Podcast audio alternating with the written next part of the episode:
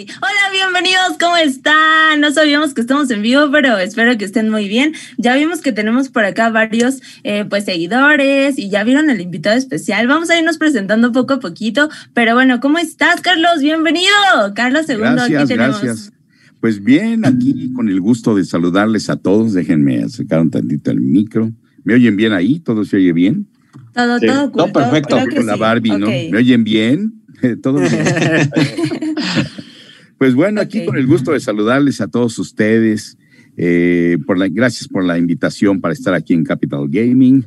De hecho, no soy nuevo acá en, Capital Gaming porque ya me habían invitado antes y había estado por allá en los estudios. Eh, no sé si sigan con Efecto TV, pero me imagino que, mm. que, sí o no.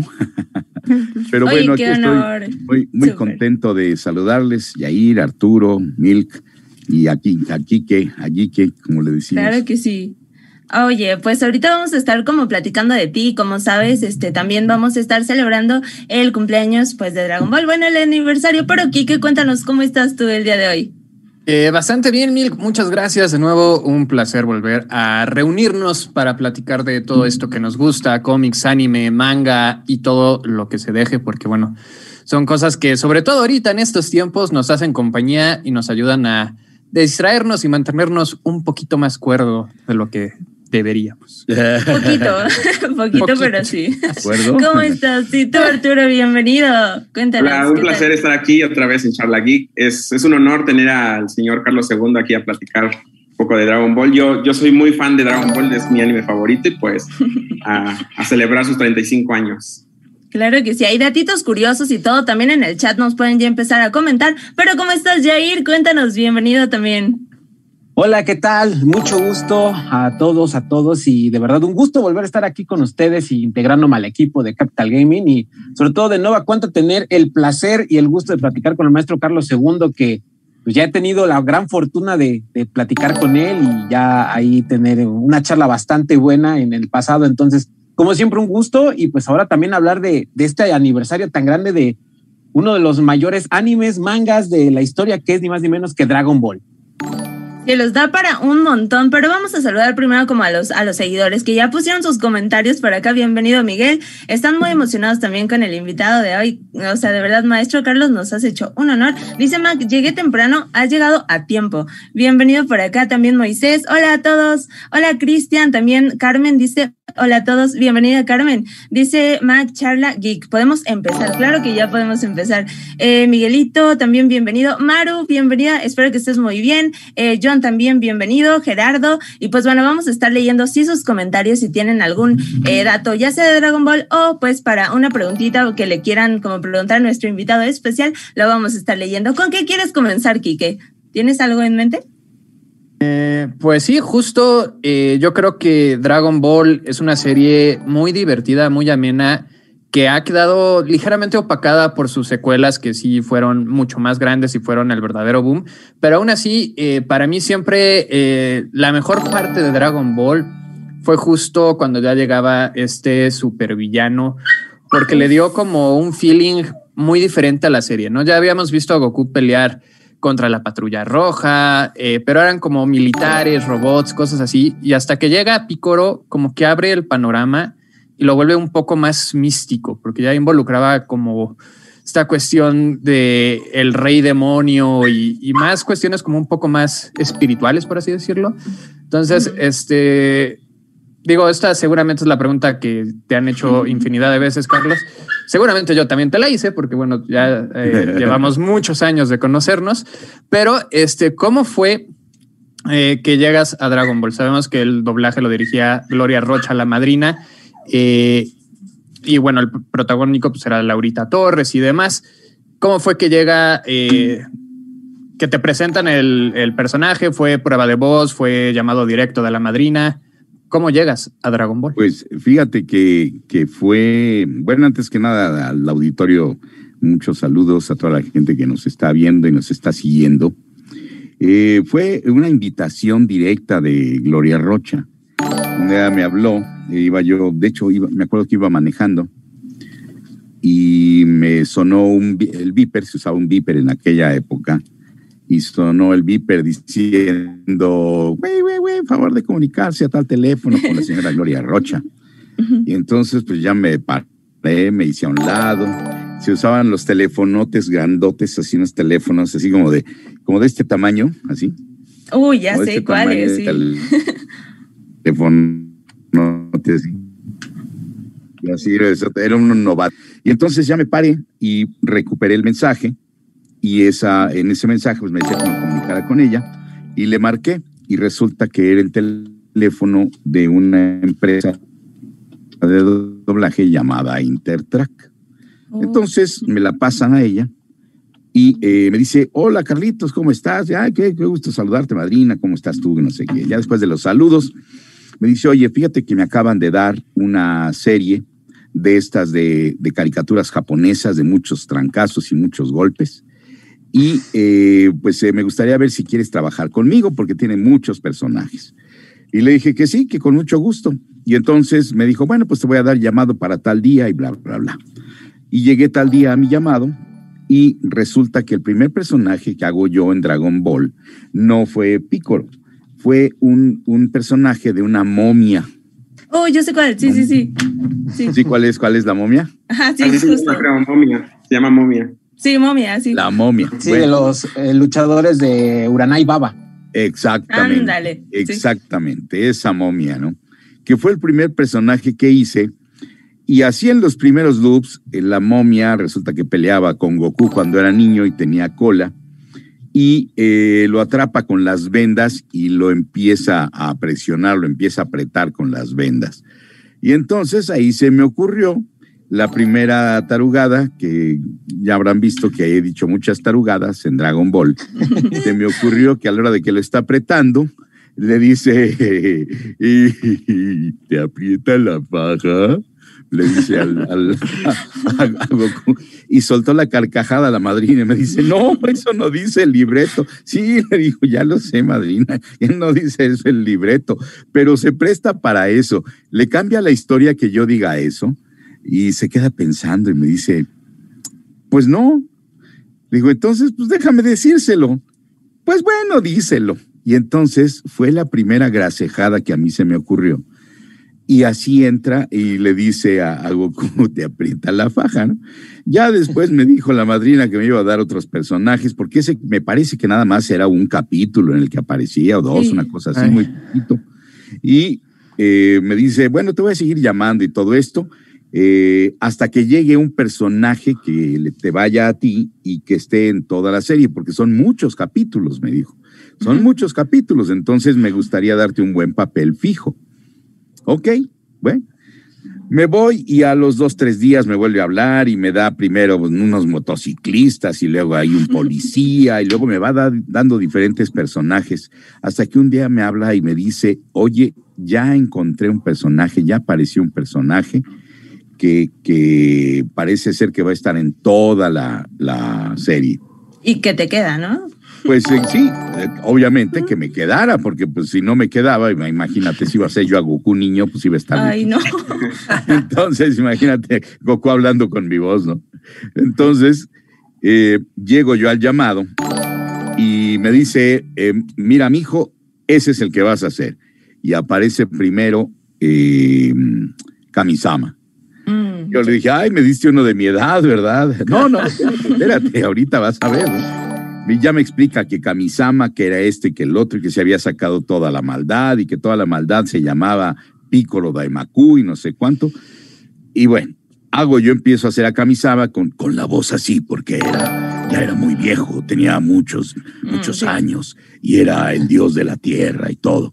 Y entonces cuando aparece Piccolo, aparece el, el pícoro aquel de voz, de voz este, que decía, hola, ¿cómo estás, Cami? Qué gusto verte. Y, y, hablaba, oye, Pícoro, por favor, déjalo en paz. no me hagas reír, Cami, que traigo los labios partidos. Así hablaba el, el Piccolo con Kamisama. Hay una parte donde dice, no me hagas reír que traigo los labios partidos. También es otra de las tonterías que se me ocurrió ponerle a Piccolo. Y entonces a la madrina le daba risa, me decía, no digas eso, no dices, ¿qué dice ahí? Pues dice esto y esto y esto, le cambia la historia. Pues no, entonces dilo, ándale. Y entonces la madrina me empezó a dar mangancha, porque además ella era de esa época donde genios del doblaje como Jorge Arbizu, como Víctor Alcocer, como Sergio de Bustamante, etcétera, soltaban las, las tonterías y las grasejadas, Salvador Nájar y demás, eran muy ocurrentes y se les ocurrían cosas. Y bueno, pues yo había tenido la fortuna de haber tenido a esos personajes, a esos grandes actores, como maestros en mis inicios dentro del mundo del doblaje. Entonces, pues yo los conocía y habían desarrollado e-, ellos en mí una creatividad así especial, porque además le ponían unas cosas muy graciosas en el momento oportuno y siempre estaban creando, creando, creando tontería y media para sus personajes. Entonces, cuando yo llego a Dragon Ball, yo ya traía el background de haber hecho la serie de Alf. Oh. Alf Alf era un personaje donde se le ocurría la tontería y media, se nos ocurría a, todo el elenco, se nos ocurrían tonterías. Y por eso decíamos muchos chistes muy a la mexicana, muchas tarugadas, ¿no?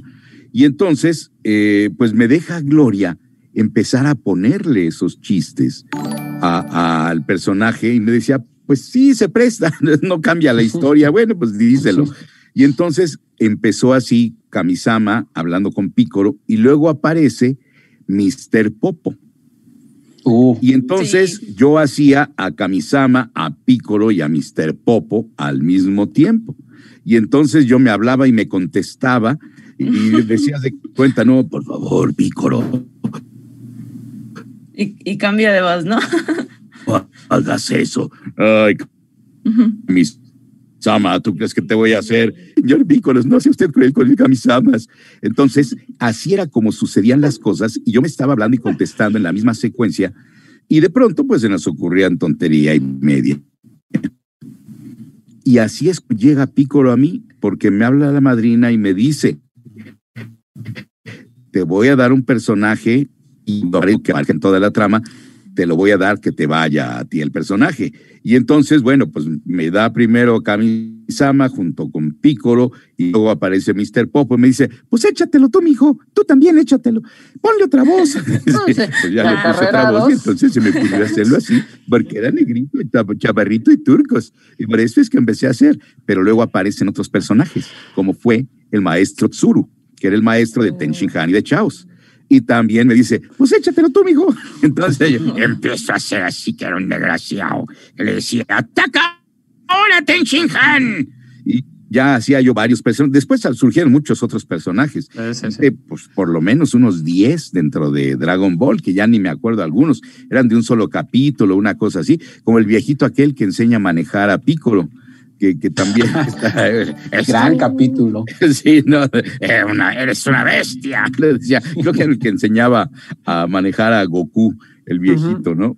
Que le decía que era una bestia.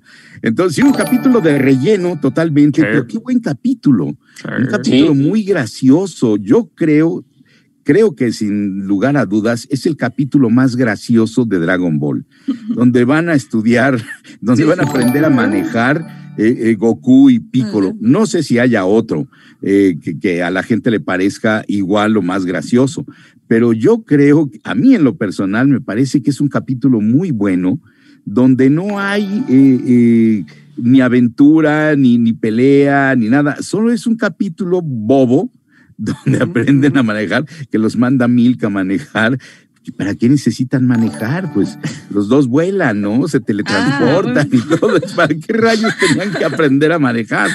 Entonces eso se nos hizo muy gracioso y bueno, le pusimos tanto en tontería y media que se nos ocurrió. Pero así es como llego yo a Dragon Ball. Una invitación expresa de Gloria Rocha, la madrina, que bueno, eh, yo creo que Gloria debe ser una de las directoras más famosas de, de América Latina en el doblaje porque en un principio no se hablaba mucho de, los directores, pero a mí me gusta ser agradecido.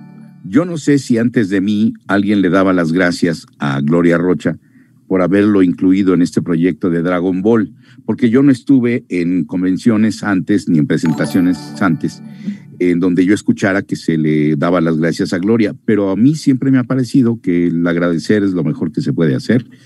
Y siempre le he agradecido a la gente que me ha llevado a los proyectos, que ahora se han vuelto conocidos.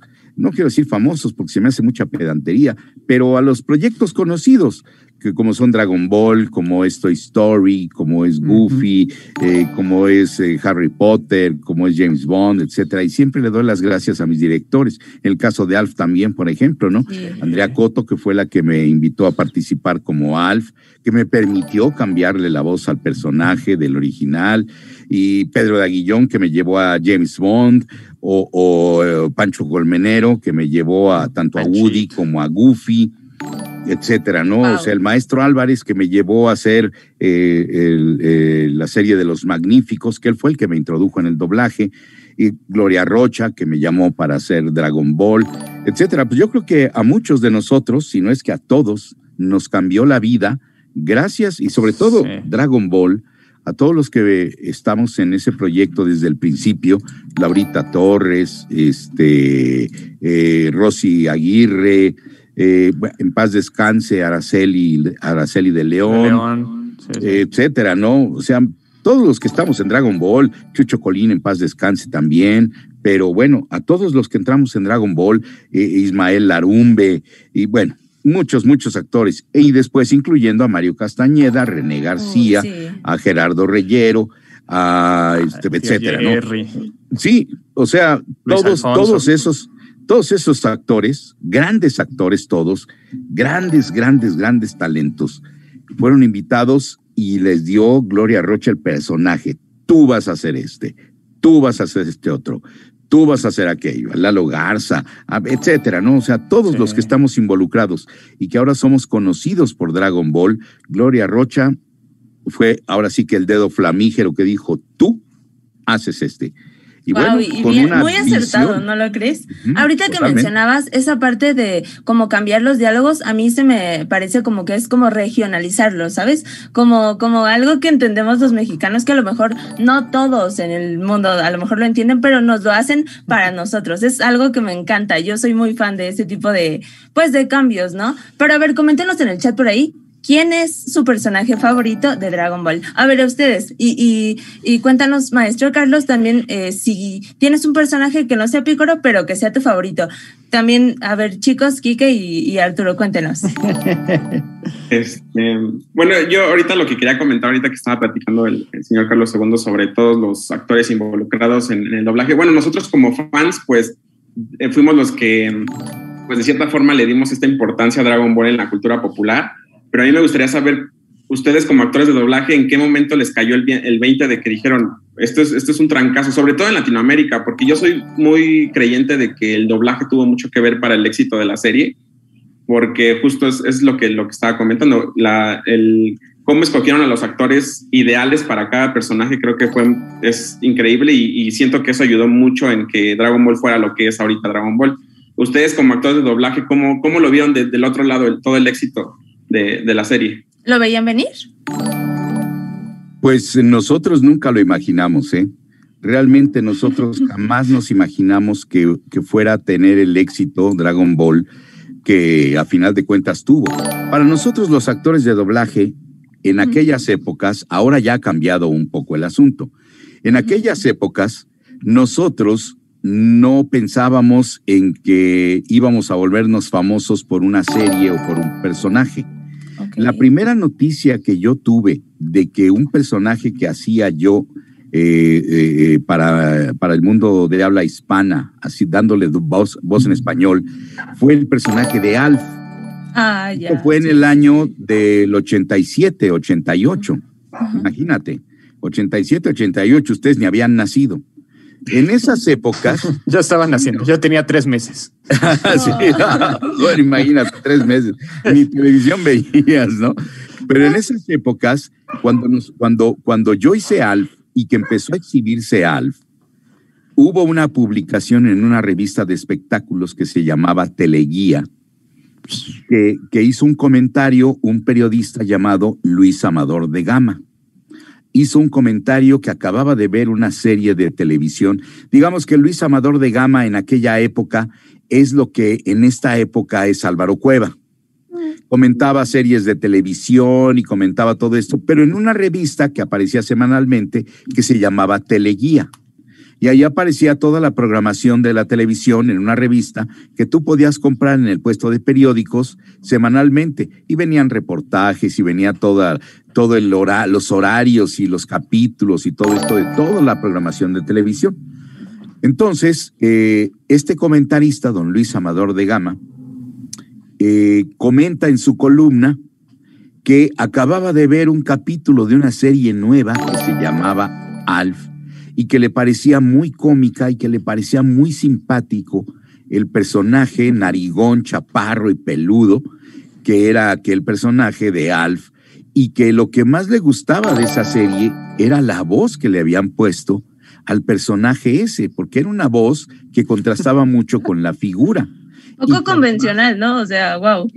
O sea, de hecho la directora Andrea Coto, que fue la que me invitó al proyecto, cuando yo le dije que sí trabajaba yo en ese proyecto, porque en, esa época yo vivía en Miami, yo no vivía en México y yo regreso a México eh, por asuntos aquí personales, regreso a México y entonces empiezo a reportarme, iba yo a estar aquí un mes y una semana, una cosa así y empiezo a reportarme en los estudios de doblaje para ver si podía yo estar trabajando mientras estaba yo aquí en México arreglando mis asuntos personales.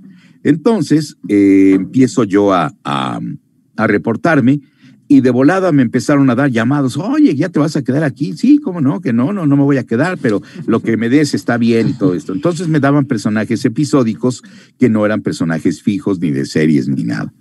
Y entonces estaba, yo trabajando y cuando llego yo a trabajar ahí a Cinza, que ya no era Cinza en aquella época, Cinza era antes, pero ya para esa época se llamaba Telespeciales, ya Televisa había comprado eh, Cinza y había comprado Oruga y había hecho en Cinza una, un estudio que se llamaba Telespeciales. Y ahí en Telespeciales eh, llegué a reportarme porque trabajaba mucho ahí y me empezaron a dar llamados. Y en esos primeros días que llego yo, eh, me dice Andrea Coto, la directora, me dice, oye, acompáñame a ver una serie nueva que, que me acaban de dar, para ver si, si me ayudas a, a, ver a quién le damos los personajes. Y entonces ya la vimos. Y pues mira, a fulano de tal le va a este y a Merengano. Y, total, hicimos ahí un casting tentativo nosotros de a quién le podían ir los personajes. Y se escogieron, escogió Andrea de hecho, eh, a los personajes que fue Pedro de Aguillón, que era Willy, el papá, Pedro de Aguillón ah, Jr. Luego al señor Ojmonic era Narciso Busquets. Luego la señora Ojmonic era Carmelita Donadío. Luego eh, Kate, le dije, pues hazla tú, te va perfecto. Y sí, ella empezó a hacer a Kate porque le iba muy bien. Eh, la hija, Lynn, la empezó a hacer originalmente Rocío Prado y a Brian, el niño, también lo empezó a hacer Rocío Prado. Ella hacía los dos personajes. Después decidieron internamente cambiar a Brian y a Brian se lo dieron a Patti Acevedo. Mm. Pero originalmente era Rocío Prado en la primera temporada. Y para Alf, que era el, protagonista de la serie, a mí me dijo, ¿a quién se te ocurre que se lo pudiéramos dar? Y yo le mencioné a varios actores de aquella época, que eran eh, Emilio Guerrero, que era Humberto Solórzano, que era mm. eh, Salvador Delgado, Mario ah, Castañeda. Imagínense los nombres que le di. Sí, puro gladiador. Su voz es como muy diferente, ¿no? O sea, bueno, la que le dio a Alfa, o sea, le dio personalidad, por lo que yo pues estuve viendo, porque nada que verse, no se parece mucho a la de inglés. No, no, no, la voz ah. original hablaba así que decía, hello Willy, what's the Y la risa, ¿no? De, oh, oh, oh.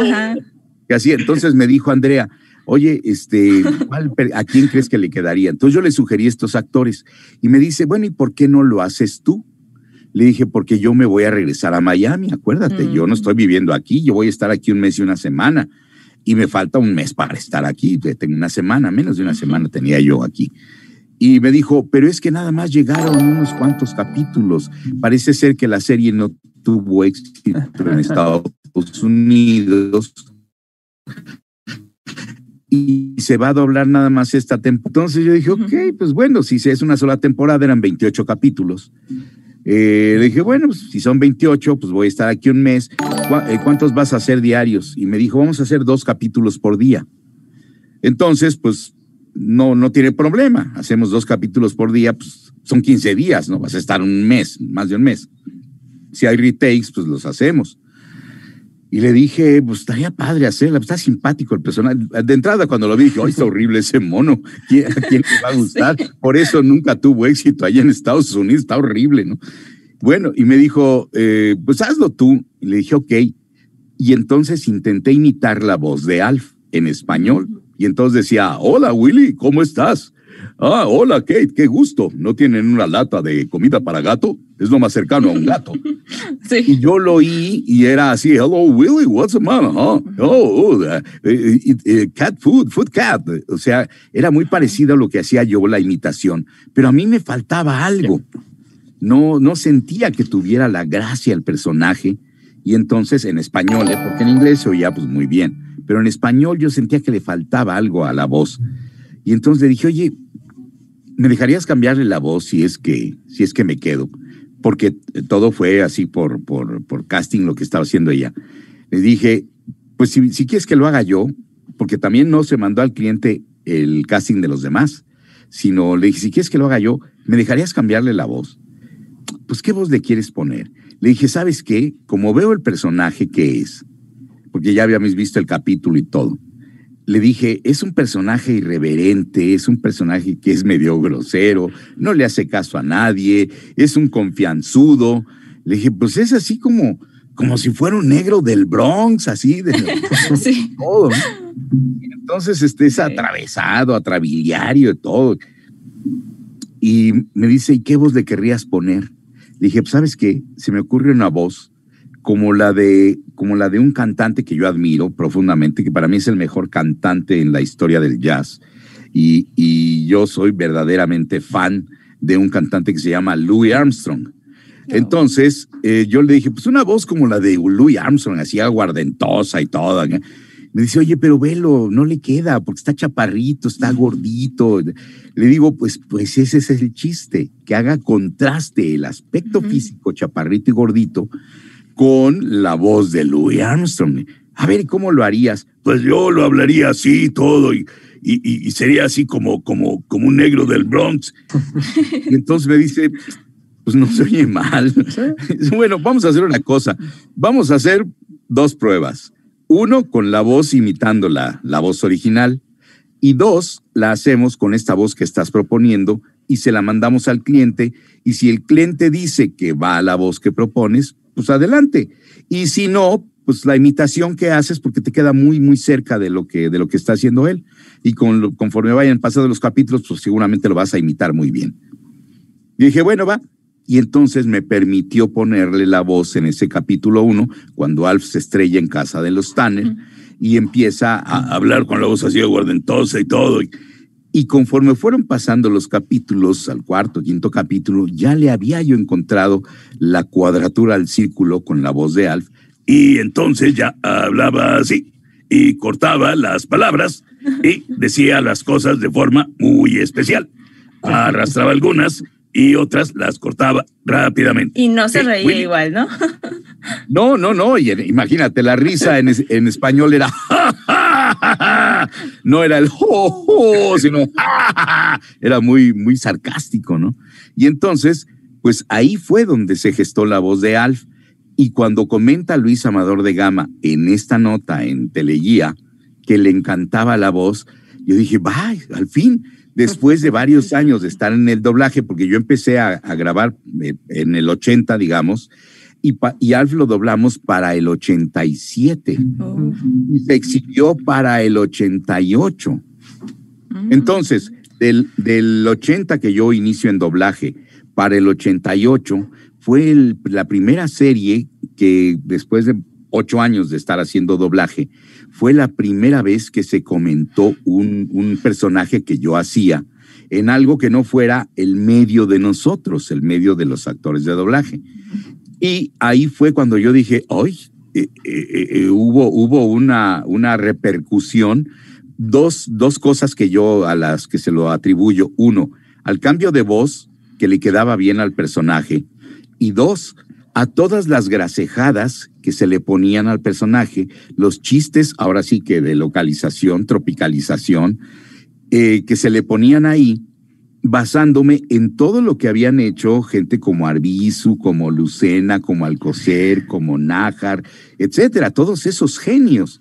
Yo eso lo, lo, lo había yo aprendido de ellos y lo apliqué también. Y Andrea, que me permitió darle ese giro a, los chistes y de repente chistes de doble sentido, como no sé si recuerdan en, el inicio de Alf, que, que ahí en Alf eh, aparece en, la, en el opening, aparece Alf y de pronto le abre la cortina del baño a Kate, que Kate se está bañando, y entonces le abre la cortina y entonces Kate le dice Alf, le cierra la cortina, vete de aquí, Alf, que no sé qué.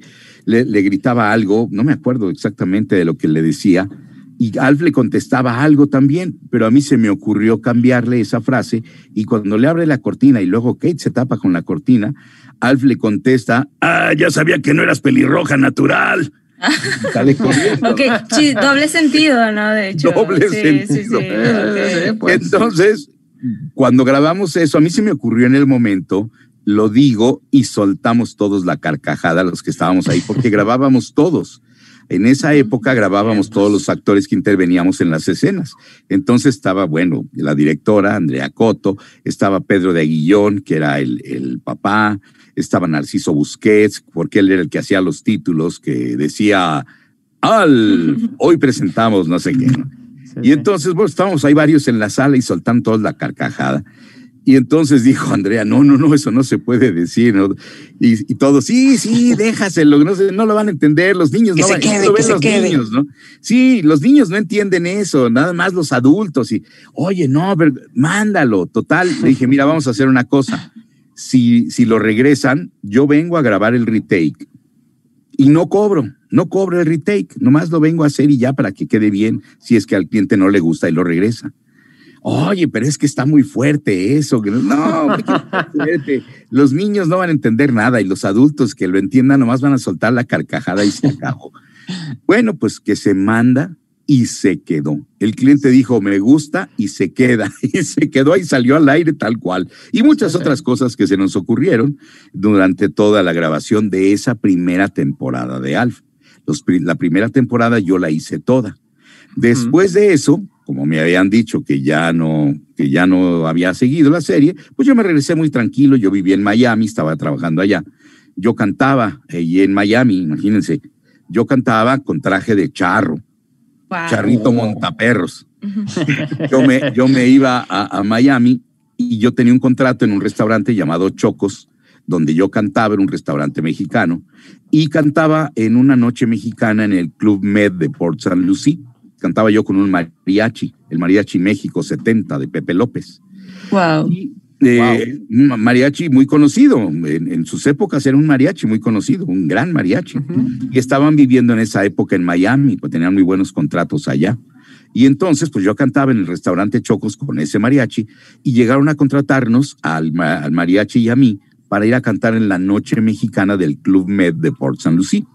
Entonces íbamos los miércoles allá al Club Med.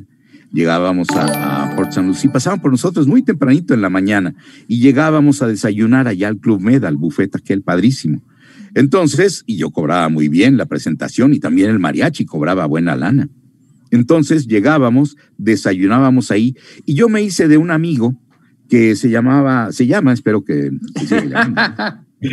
Álvaro. Era un, chavo de Chihuahua, un peladón grandote como de un metro noventa, así trabuco, muy galán, con barba y todo el rollo.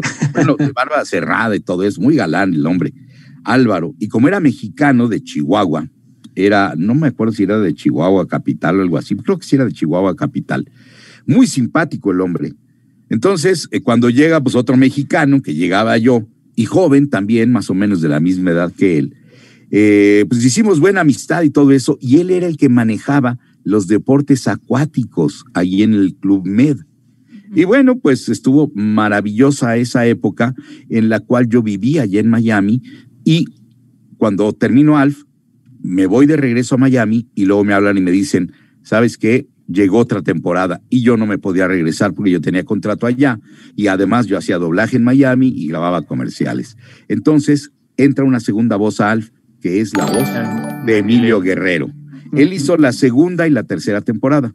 Yo regreso a México después, hago la cuarta temporada y hago todas las caricaturas. Así fue como se repartió la, la voz de Alf y ahí me enteré yo de que mi voz podía ser pues, famosona.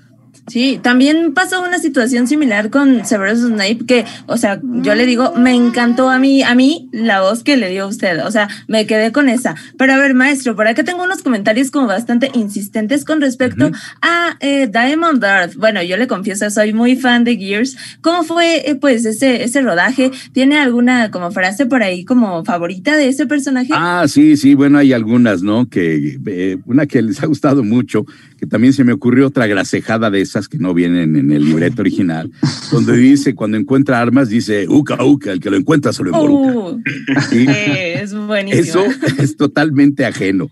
O cuando, cuando le dice amigovia a, a Sam, le dice, eso es como mi amigovia, ¿no? Eso, pues, eso no existe en inglés, ¿no? No Sí, existen no, no, esa- no. esas palabras y cosas así por el estilo. Pero yo llego a Damon Bird por un casting. Ahí sí se Oh. hizo un casting Ujú. y se hizo en DNA. Eh, Fue, fue la primera vez que yo intervine en un videojuego y me arreglé por proyecto y me arreglé muy bien. Me pagaron muy bien, muy bien. De hecho, Lo dirigía Yo- Cervantes, ¿no? eh, no, lo dirigí Emilio Gallardo. Sí, Cervantes Emilio entró en el Gallardo. Sí, Emilio razón. Gallardo fue el primer director de, de. Gears of War. Y Emilio también me dejó meterle un montón de cosas, también se divertía mucho Pues. con todas las tonterías que yo decía. Pero yo de hecho cobré más eh, eh, que el protagonista. Yo, yo me arreglé con muy buen dinero y me hicieron el casting me quedé con Damon Bird. Y bueno, eh, para mí ha sido otro personaje de videojuegos muy conocido y hubo gente que incluso me llegó a decir que hicieron un ranking, me mandaron ahí en YouTube. Lástima que perdí el, el- el link, pero el, el ranking en YouTube lo tenían así como eh, qué personajes con el que más jugaban en, en Gears of War. Ah, en- en sí. ese- y estaba en primer lugar, estaba Damon Bird. Y luego ¿Qué de pues? Damon Bird seguía, me parece que el, el Train ¿Arcus? Cole. ¿Quién? No, ah, Cole. Sí, No, sí, Cole. Train. Sí. Este, no, Marcus, Marcus Phoenix Ah, estaba, estaba hasta el quinto lugar. Debajo de Cole, de, de- de Cole estaba Dominic Santiago Ah, sí. y luego venía Carmine Ay, los en cuarto lugar y el quinto lugar era Marcus. Entonces yo decía, ¿cómo es posible que, que el protagonista esté en quinto lugar y los otros estemos en primer lugar? O sea, los otros estamos por encima del protagonista. Resulta que, bueno, todos los personajes que dije son sarcásticos, son bromistas, etcétera, y a la gente le gusta eso. Sí, sí. A la gente le gusta el sarcasmo, le gustan las, las tarugadas que inventa uno, ¿no? Entonces, yo hice un casting para Damon y por eso llegué a, a Damon Bird. Y ahora, pues hay muchas cosas. Fíjate que últimamente ya no nos han dejado los clientes poner todas esas cosas. Ah, bueno. ya, ya se han vuelto muy cuadrados y Sí, ya sí, no sí. permiten ponerle ese sabor, ese saborcito que a mucha gente es el que le gusta, ¿no? El juego es muy bueno. O sea, obviamente no es que el, el juego tenga éxito por nosotros, pero si a un buen juego como es el de Gears of War le metes esas chispitas, es como ponerle a una galleta, le pones chispas de chocolate. Sí. ¿sí? Te sí, queda sí. mucho más sabrosa la galleta por las chispitas de chocolate. Sí, Sí, aparte sí. Damon ha tenido más juegos que todos los demás. Claro, claro. Sí, sí. Digo, podemos criticar Judgment todo lo que queramos porque se lo merece, pero Sí. es el único que tuvo su propio spin su propio juego. Lástima Sí, que no escribieron, no escribieron también el juego porque no está bien estructurada la historia. Y el gameplay, Sí. porque lo trataron de hacer. eh, Al vapor, muy- así fue muy. pum, Le cambiaron la identidad, le quitaron eh, la cobertura en tercera persona y Así ahí fueron varias cosas. Pero justamente el dato curioso es que ahí se juntaron los dos Alf, porque Emilio hace a Coltrane. Exacto. Mm. Y también es, es divertidísimo, es divertidísimo hacer a Coltrane. Es, es- Sí. es de verdad divertido también. Lo escuchas y te mueres de risa con todo lo que Hubo uno dice. que fue, creo que fue en el 4 que lo tuvo, lo tuvo que hacer Reyero porque algo tenía Emilio que Oh, no lo sí. pudo hacer, pero también el tío Jerry anduvo por ahí. Pero bueno, imagínate dos grandes actores. Uf. Eh, los actorazos que Ah, hicieron. bueno, al- de al- Tejedo con Dominic. Ay, ya sé. Sebastián, todo. Ay, híjole. Eh, Sebastián es el otro Snape. También ahí están los dos Snapes. Eh, sí, en Severus Snape soy en ese, en ese. Ah, sí, es cierto. El último, ¿no? Ajá, el último. Sí, esa última película eh, ya no la quise hacer porque estaban pagando muy poquito, tenían muy mm. poquito presupuesto. Entonces ya había hecho yo, yo hice la 1, la 5 y la 6. Fue la 1, la 5 y la 6, yo las hice.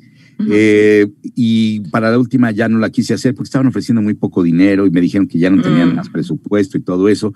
Entonces no acepté el presupuesto y decidieron cambiar. Así que mm. pues ni modo. Y yo, ah, hablando de Snape, ¿no? Hablando de mm. Snape, ahí lo único que hice fue seguir la línea. Fíjate, ni siquiera es tan gran mérito el mío. Ahí yo lo único que hice fue seguir la línea que trazó Alan Rickman. Alan Rickman, oh. el ritmo que le daba al personaje, y Alan Rickman su voz especial, es una voz así un poquito engolada que decía, ¿no?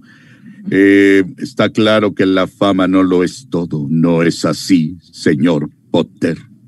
Uh. El hombre, el hombre decía las palabras, escupía, escupía lo que decía, pero además tenía una forma de decirlo que estaba entre elegante, sarcástico, con siempre esa, esa, esa fuerza interna que manejaba siempre Alan Rickman en él, porque además nunca gritaba.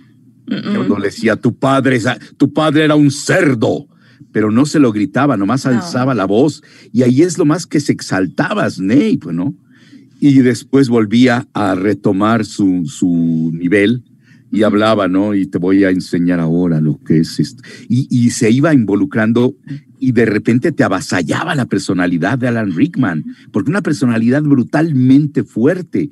Salía muy poco en las películas, pero se sentía su presencia todo el tiempo. Y cuando aparecía llenaba la pantalla y borraba a todo mundo, ¿sí? Esa presencia de Alan Rickman era brutal. Alan Rickman era un, era un personajazo como persona, como actor, y además con una facilidad camaleónica de hacer personajes, tanto comedia como drama, como, como villano, como héroe, como todo, Era un superactor Alan Rickman. Entonces, yo lo único que hice, como te digo, fue seguir eh, la, la directriz que estaba marcando él, y yo creo que esa fue la gracia Traté no de imitar la voz de él, pero darle esa gola que tenía él en su voz natural, darle una gola así, que se oye natural, que no estoy hablando para que se parezca a la voz de él, porque se hubiera oído muy falso.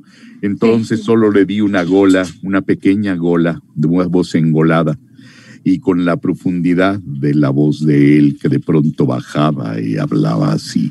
Entonces, ese juego de la voz y luego la personalidad de Rickman, que era una personalidad brutal, y el ritmo que le daba, porque cortaba las palabras donde no, decía, muy bien, es momento de continuar con esto, señorita Granger. O sea, tenía una forma muy rara y un ritmo muy extraño. y como respiraba y como proyectaba y todo eso, todo eso es lo que le dio esa personalidad a Snape, que después me dijeron que no era eh, que los demás actores no era que no hubieran eh, actuado bien, sino que no adoptaron la personalidad de Snape para hacerlo en español. Mm, Ellos le dieron su personalidad y yo no le di mi personalidad porque yo no soy Snape. Yo tenía que ser Snape. Y cuando yo hablaba, yo hablaba como lo hacía Snape, pero en español como si Snape hubiera hablado en español, que será lo que yo, lo, que, yo aprendí con mis grandes maestros, ¿no? Tú no eres James Bond, pero tienes que hablar como James Bond. O sea, te tienes que transformar en James Bond. Entonces, lo que tú haces en esta fría cabinita, aquí en estas cuatro paredes, tú tienes que transportarte para allá y sentirte allá y hablarlo allá en español. Eso es lo que tienes que hacer. No es tu personalidad, no es tu voz, no es tu ritmo, no es como tú lo dirías, es como lo diría él en España. O sea, tienes que ser él. Más o menos algo así pasa cuando te caracterizas de algún cosplay, porque, o sea, ya no tienes que ser tú, tienes que sentirte como el personaje. Pero antes de, eh, pues, continuar con, yo le tengo una pregunta muy buena, maestra, pero eh, quiero que por favor aquí Arturo, Jair y Kike me cuenten cuál es la frase que más se acuerdan de Pícoro. A ver, a ver, yo, yo, yo les voy a decir que recuerdo una frase que fue así como que el poder no es nada si, si no está acompañado de amor, algo así. No sé si recuerda usted, maestro, pero a ver, antes de que nos diga, a ver, Arturo, cuéntanos si te sabes o te recuerdas alguna frase. De, Dragon Ball como tal, no recuerdo una, pero de, Dragon Ball Z me acuerdo mucho de, una, que es cuando llega Gohan eh, disfrazado de, mm. Del gran Saiyaman.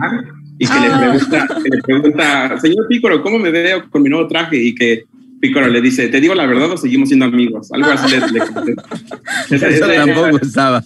No estaba en el, libreto original, no estaba eso. Eso lo puse yo ahí. A ver, Jair, te toca. Uy, bueno, es que eh, como bien ha comentado el maestro Carlos II, le ha dado su toque tan eh, emblemático a estos personajes y sobre todo a Piccolo, que incluso desde antes, ¿no? Con el maestro Zuru, que es esa de uh. mata a los Ten Han y ese toque tan característico pero de Piccolo, por ejemplo, me acuerdo también cuando el, en, en Z, porque no fue en Dragon Ball, pero cuando le dice Goku, oye, tú eras el, el dios de la tierra, Piccolo, si quieres le digo al sujeto ese que pues te mereces el respeto. No, por tu madre, por tu vida, no le digas nada así, déjalo, por favor. Y creo que uno de los momentos que, que llega y que se nota ahí el, el, grado actoral que tiene el maestro Carlos II es, por ejemplo, cuando eh, muere eh, Kamisama y él está interpretando a oh. Mr. Popo y le hace Kamisama, o sea, ese, ese sentimiento que se escucha al momento de cómo lo grita y cuando eh, se sacrifica por Gohan que le dice te quiero hijo, mm. es wow, o sea, son de esos momentos que te llegan realmente siendo fan o no de Dragon Ball. Sí, es cierto, totalmente. A ver, Kike, ¿tú te acuerdas de alguna frase? Eh, de Dragon Ball no, porque creo que no hubo pie a, tantas cosas por cómo eran los pícoros de aquella época. Inclusive ya Pícoro Junior, que eventualmente se quedó como el único pícoro, eh, pues no hizo mucho porque nada salió en los últimos 10 episodios, el último torneo de las artes marciales, pero ya en Z sí hay dos y casi todas son de la etapa de Majin Buu. Está la de oh. soy de un color ecológico y cuando le dice a Babidi no es con patas. Okay, Esas eran muy buenas, pero sí me, me sorprende que sin querer queriendo lograste hacer un personaje durante todas las etapas de su vida, porque era eh, Kamisama era el viejito, Exacto. Picoro Junior al principio era como adolescente y ya en Z era como adulto, de, bueno, en GT inclusive, ¿no? Adulto de edad media. Que también GT es muy bueno. No será canon ni lo que quieran, pero Picoro se sacrificó por todos y se quedó en el infierno y aguantó la destrucción de la tierra para, eh, Oye, fue, fue, como el curioso caso de Piccolo, ¿no? O sea, en vez de sí. mi sí. sí, es cierto. Maestro, hasta en el live action lo hiciste, ¿no? Cuando hicieron esa terrible Dragon Ball Evolution. Oh, sí. Ahí doblaste a James eh, Masters. Sí, sí. Maestro, y pues a todos les tengo como esta, esta mala noticia de que estamos cerca de, terminar como esta emisión. Eso me pone muy triste. Pero antes que nada, me gustaría que nos contara si tiene alguna como em, consejo para alguna persona que va iniciando en el doblaje o como tal, que lo admire. O sea, ¿qué le, qué le gustaría contarle o decirle? Pues eh, me gustaría que la gente que quiera dedicarse al doblaje, que no estudie doblaje Oh, Estudia actuación primero. ah, vale, vale. Sí, Estudia actuación y después de eso que estudie la técnica del doblaje. El doblaje solo es una técnica. Entonces, deben estudiar primero actuación para que conozcan cómo se actúa, para que sean actores académicos. Y después que estudien la técnica del doblaje, que es en unos cuantos meses ya estás totalmente dominada. empapado y todo eso. Sí, ya lo dominas, pero la actuación es lo principal. Ah, ok, excelente. Pues híjole, yo creo que esto me pone muy triste, pero de verdad esperamos que se le haya pasado muy bien, maestro, y también a todos, es, de verdad me gustó mucho honrar un poco esta parte de Piccolo y pues también eh, pues los, el cumpleaños o el aniversario de Dragon Ball. Esperamos que les haya gustado a todos los que nos están viendo. Dejen ahí su comentario. Y pues, Kike, ¿cómo, cómo nos despedimos? Dinos dónde te encontramos a ti en redes. Este, yo soy como Kike, eh, guion bajo GB con Qs, porque si no, el fantasma de mi maestra de redacción me acosaría. Este, y también eh, ya viene el aniversario de Pokémon, donde también Carlos hizo a Kyurem, que es uno de mis Pokémon favoritos, que es un dragón de hielo. Impresionante, que también hiciste Smaug, has hecho varios dragones. Sí, sí, ya tengo por ahí algunos dragones en mi haber. La Drácula en Castlevania de Netflix. Castlevania. Qué chulada de serie. Y así, entonces, este, Carlos, muchas gracias. Ya sabes que a siempre, ustedes, a ustedes. siempre me encanta platicar contigo y pues que nos Cuando gusten, con mucho gusto, cuantas veces quieran, ya saben que eh, estamos aquí encantado de, de estar con ustedes. Ay, de verdad, muchas gracias. ¿Dónde te encontramos a ti, a ti, maestro Carlos? Cuéntanos. Eh, bueno, en mis, mis redes sociales son en Facebook, estoy como Carlos Segundo Fans. Carlos. Segundo Fans. Esa es mi página. Nomás le dan clic y ya están. Luego estoy en Twitter, estoy como arroba Carlillos, como si dijeran Carlos, es Carl H. Illos con doble L, arroba Carlillos. En Instagram estoy como arroba Carlillos 2 con número, arroba, arroba Carlillos 2. Y en, eh, en TikTok, que estoy Mm. como Carlos Segundo Oficial, Carlos Ok. Segundo Oficial. Ahí me pueden encontrar, esas son mis redes sociales. Y eh, voy a procurar subir más eh, cosas a TikTok porque desde que empecé, fue el año pasado, he subido ahí unos cuantos videos y todo el rollo. Afortunadamente hay gente despistada que me sigue y ya tengo como 13 mil y pico de seguidores y he subido creo que cinco videos o seis videos así. Yo veo gente que luego sube 40, 50 videos y que apenas va en los 1200, 1500 seguidores. Y yo he subido cuatro tarugadas y, y ya mucha gente pues despistados que llegan por ahí me empiezan a seguir. Que Alto yo, no yo te voy a vayan. seguir. Sí, Sí, yo, yo sí, voy a seguirte en TikTok. Bueno, ya te vamos, sigo en todos vamos. lados. Yair, ¿dónde te encontramos? Eh, en Facebook, Twitter, eh, Instagram como Yayo Galindo y pues muchas gracias. Siempre es un placer escuchar al maestro Carlos II. Se puede pasar uno horas escuchando toda su extensa carrera, sabiduría y anécdotas. Así que pues muchas gracias maestro de antemano y sobre todo por haberle dado este toque tan característico a Pícoro. Se lo agradecemos por todo su empeño y dedicación a- en todo su trabajo. A ustedes, Jair, muchas Duro, gracias. ¿dónde te encontramos? A mí en Twitter como guion bajo Arturo Alarcón y también muchísimas gracias, señor, por estar aquí con nosotros platicando de Dragon Ball y de su trayectoria, que es muy extensa, pero eh, pues muchas gracias a todos también, al auditorio. Nos vemos el próximo martes. Claro que sí. A mí encuéntrame como Milk Sparks Cosplay, ya lo saben, en Instagram, Facebook y TikTok, en Twitter y Twitch, Milk-Sparks. Maestro Carlos, si no es mucho pedir, ¿nos podría decir una frase, la que usted quiera del personaje que quiera, para despedirnos? Ah, bueno, yo La les diría, como este es el aniversario de Dragon Ball, diría felicidades a todos los seguidores de Dragon Ball y a toda la gente que ha tenido a bien gustar de nuestros personajes. Y una cosa les digo, quédense en casa, sabandijas, porque si no, esta pandemia no se va a acabar. ¿Oyeron? Y si no los destruye la pandemia, los voy a destruir yo. Excelente, muchas gracias a todos también por habernos visto. Nos vemos hasta la próxima. Esto Gracias a todos. Muchas gracias. Hasta la próxima. Esto Dios es. Capital Gaming. Adiós.